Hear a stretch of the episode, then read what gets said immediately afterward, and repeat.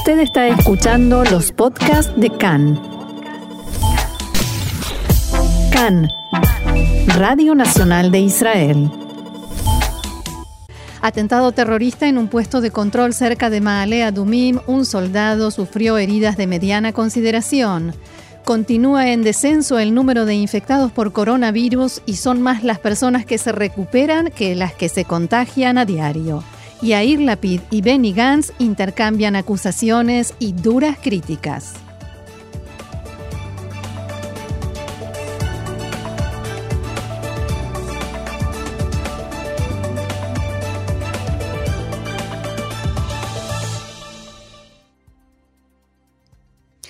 Vamos entonces al desarrollo de la información. Un combatiente de la policía militarizada, Mishmar Akbul, fue atacado esta mañana cerca de Maalea Dumim, donde se encontraba en un puesto de control para los vehículos que transitan por la zona. El atacante viajaba por la ruta en la que está el puesto de control y al acercarse a él, en lugar de detener el vehículo, aceleró, arremetió contra el soldado, atropellándolo, para luego bajarse del automóvil y con unas tijeras. El efectivo de unos 20 años sufrió heridas de mediana consideración y se encuentra estable, siendo tratado en el hospital Sharet Zedek en Jerusalén. Sus compañeros que estaban en el lugar abrieron fuego contra el terrorista, provocándole la muerte en el momento. Posteriormente se encontró una carga explosiva en su cuerpo, lo que provocó que se despejara el área y se llamara al equipo de especialistas antiexplosivos. Escuchemos el testimonio de Nir, el paramédico que llegó al lugar del atentado para tratar al soldado herido.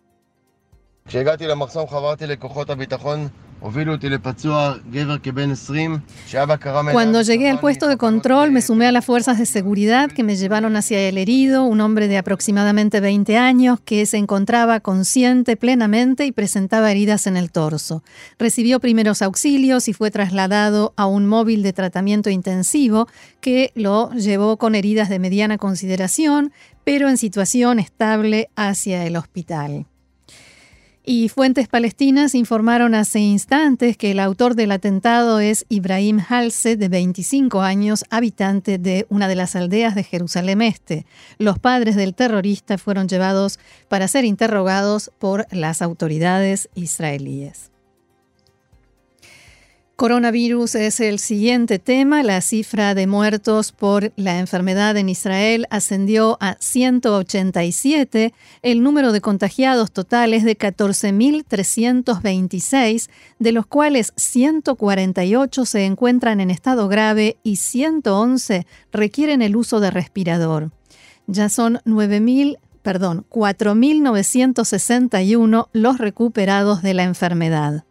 Otra cifra de la que se ha comenzado a hablar en los últimos días, especialmente desde que el número de, dados de alta por día superó el de los nuevos contagiados, esta cifra es la de los enfermos en este momento, que será una importante referencia para medir el progreso o regresión del virus en el país. Esta cifra, que le resta al número total de infectados a quienes se curaron o fallecieron, se encuentra en este momento en 9.178. Cabe destacar que Israel, en Israel los criterios para darle el alta a un paciente y determinar que ya no está enfermo son más estrictos que en otros países y por tanto los infectados tardan más tiempo en ser declarados como curados. En el último día se registraron 384 nuevos enfermos y 454 fueron dados de alta, continuando con la tendencia desde hace ya varios días de registrarse más recuperados que nuevos enfermos cada jornada y por tanto disminuyendo el número de enfermos actualmente. Sin embargo, la profesora Sigal Sadetsky, jefa de los servicios de salud pública del Ministerio de Salud, declaró esta mañana que teme que llega una segunda oleada de contagios en el mes de mayo. Abro comillas, todo depende de lo que se hace ahora y de cómo se lo tomará el público. No estamos en una situación como la de Italia gracias a nuestros esfuerzos y nuestras acciones. En cuanto al sistema educativo, estamos apuntando a su reapertura, pero ahora hemos alivianado tanto las restricciones que debemos esperar al menos dos semanas para ver los resultados. Mientras tanto, se ha puesto en marcha el plan para transferir la realización de los testeos de coronavirus de Maguen David Adom a las Kupot Jolim, mutualistas, seguros de salud u obras sociales, como se diga en cada país. Esto sucederá en principio dentro de unos 10 días, por lo que la central de chequeos de Maguen David Adom cerrará. Quienes quieran que se les realice un test de coronavirus deberán acudir a su médico para solicitarlo.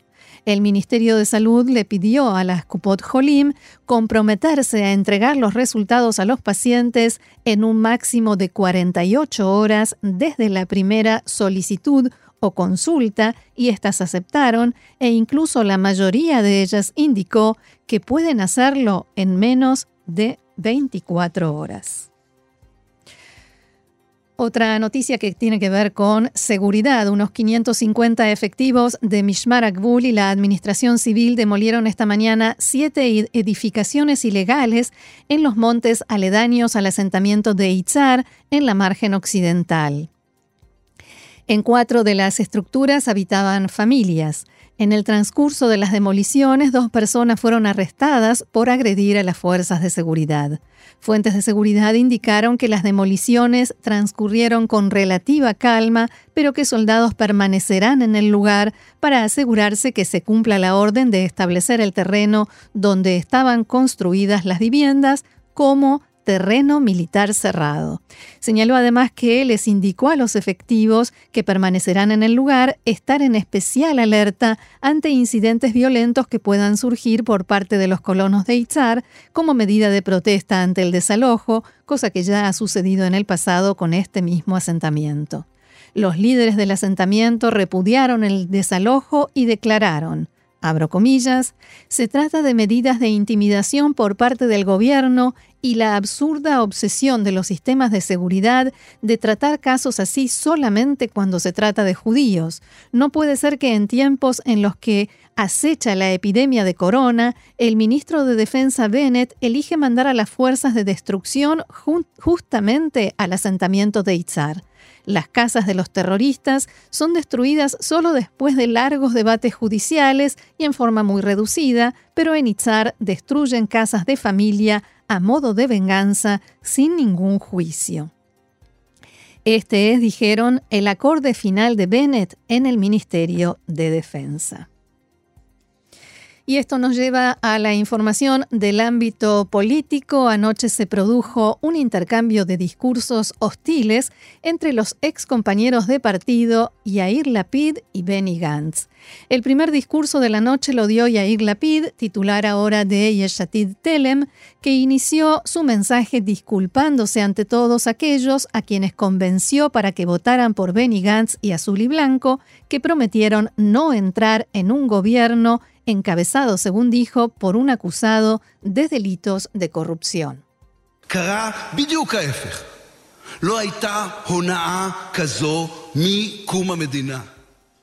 Sucedió exactamente lo contrario. En lugar de Israel ante todo, que fue la consigna de Gantz en la campaña electoral, la silla ante todo.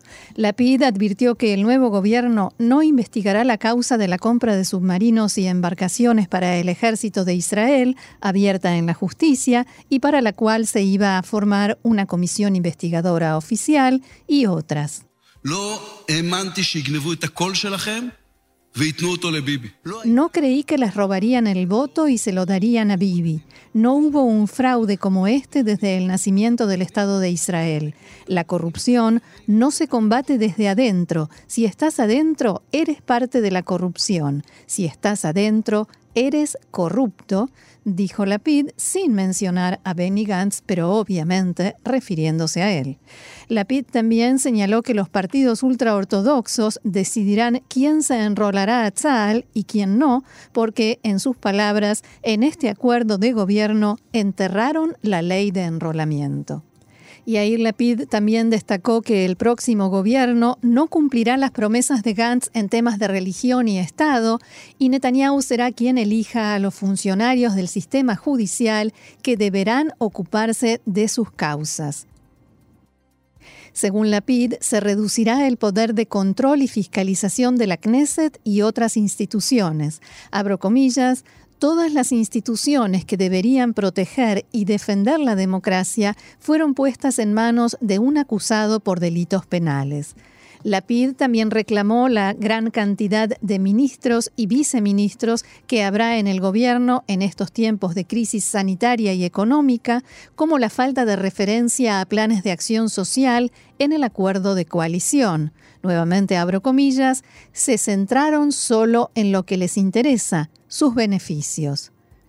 Poco después fue Gantz quien dirigió su mensaje y, por supuesto, apuntó a Yair Lapid.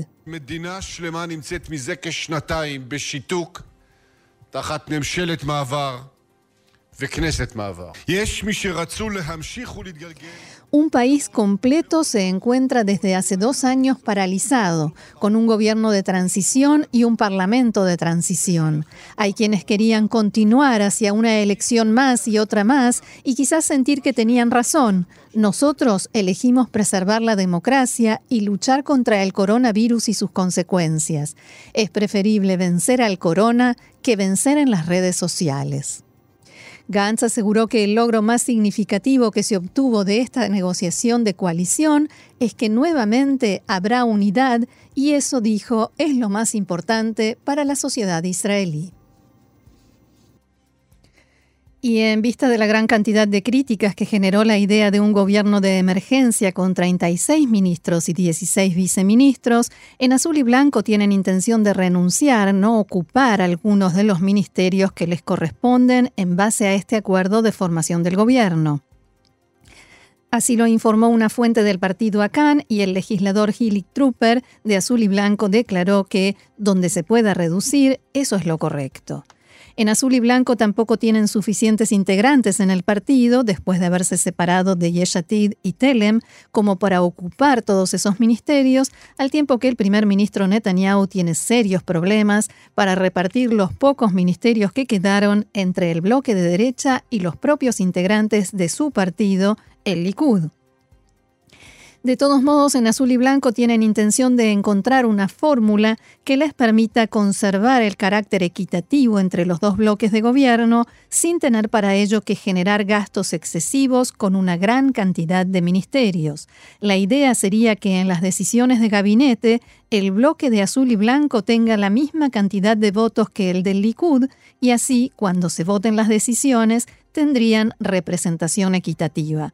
Por el momento no se sabe cómo funcionaría este sistema y se cree que el voto de algunos de los ministros de azul y blanco valdría doble. Y el titular del partido Abodá, Amir Pérez, dio por primera vez una entrevista esta mañana desde que anunciara su decisión de incorporarse al gobierno de unidad que formaron Gantz y Netanyahu. Pérez respondió a la ola de críticas que generó esta decisión, especialmente teniendo en cuenta que toda su campaña estuvo basada en la promesa de que nunca jamás entraría a un gobierno encabezado por Benjamin Netanyahu debido a las causas pendientes con la justicia por soborno, fraude y abuso de confianza. Recordemos, incluso se afeitó el bigote y dijo, léanme los labios, no entraré en un gobierno de Benjamin Netanyahu, todo ello para demostrar que nunca lo haría. En la mañana de hoy, en declaraciones a Cannes, Pérez respondió a quienes lo acusan de haber renunciado a sus principios e incumplido esas promesas hechas a sus votantes para recibir dos cargos en el próximo gobierno, el de ministro de Economía para él y el de ministro de Bienestar Social para su compañero de partido, Itzik Shmuli. Y para defenderse de esas críticas, Pérez recordó.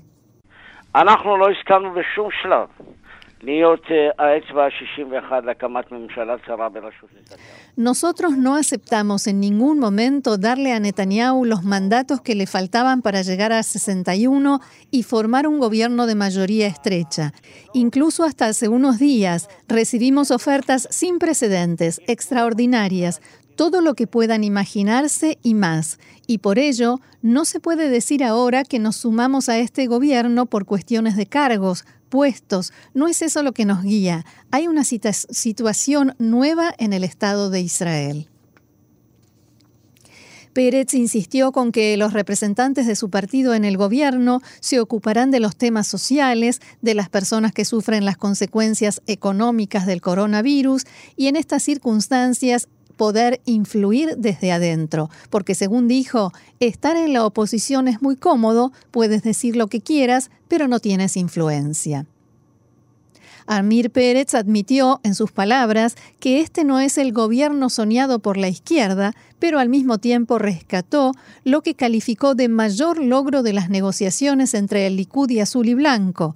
El tiempo de Benjamin Netanyahu como primer ministro tiene fecha de finalización.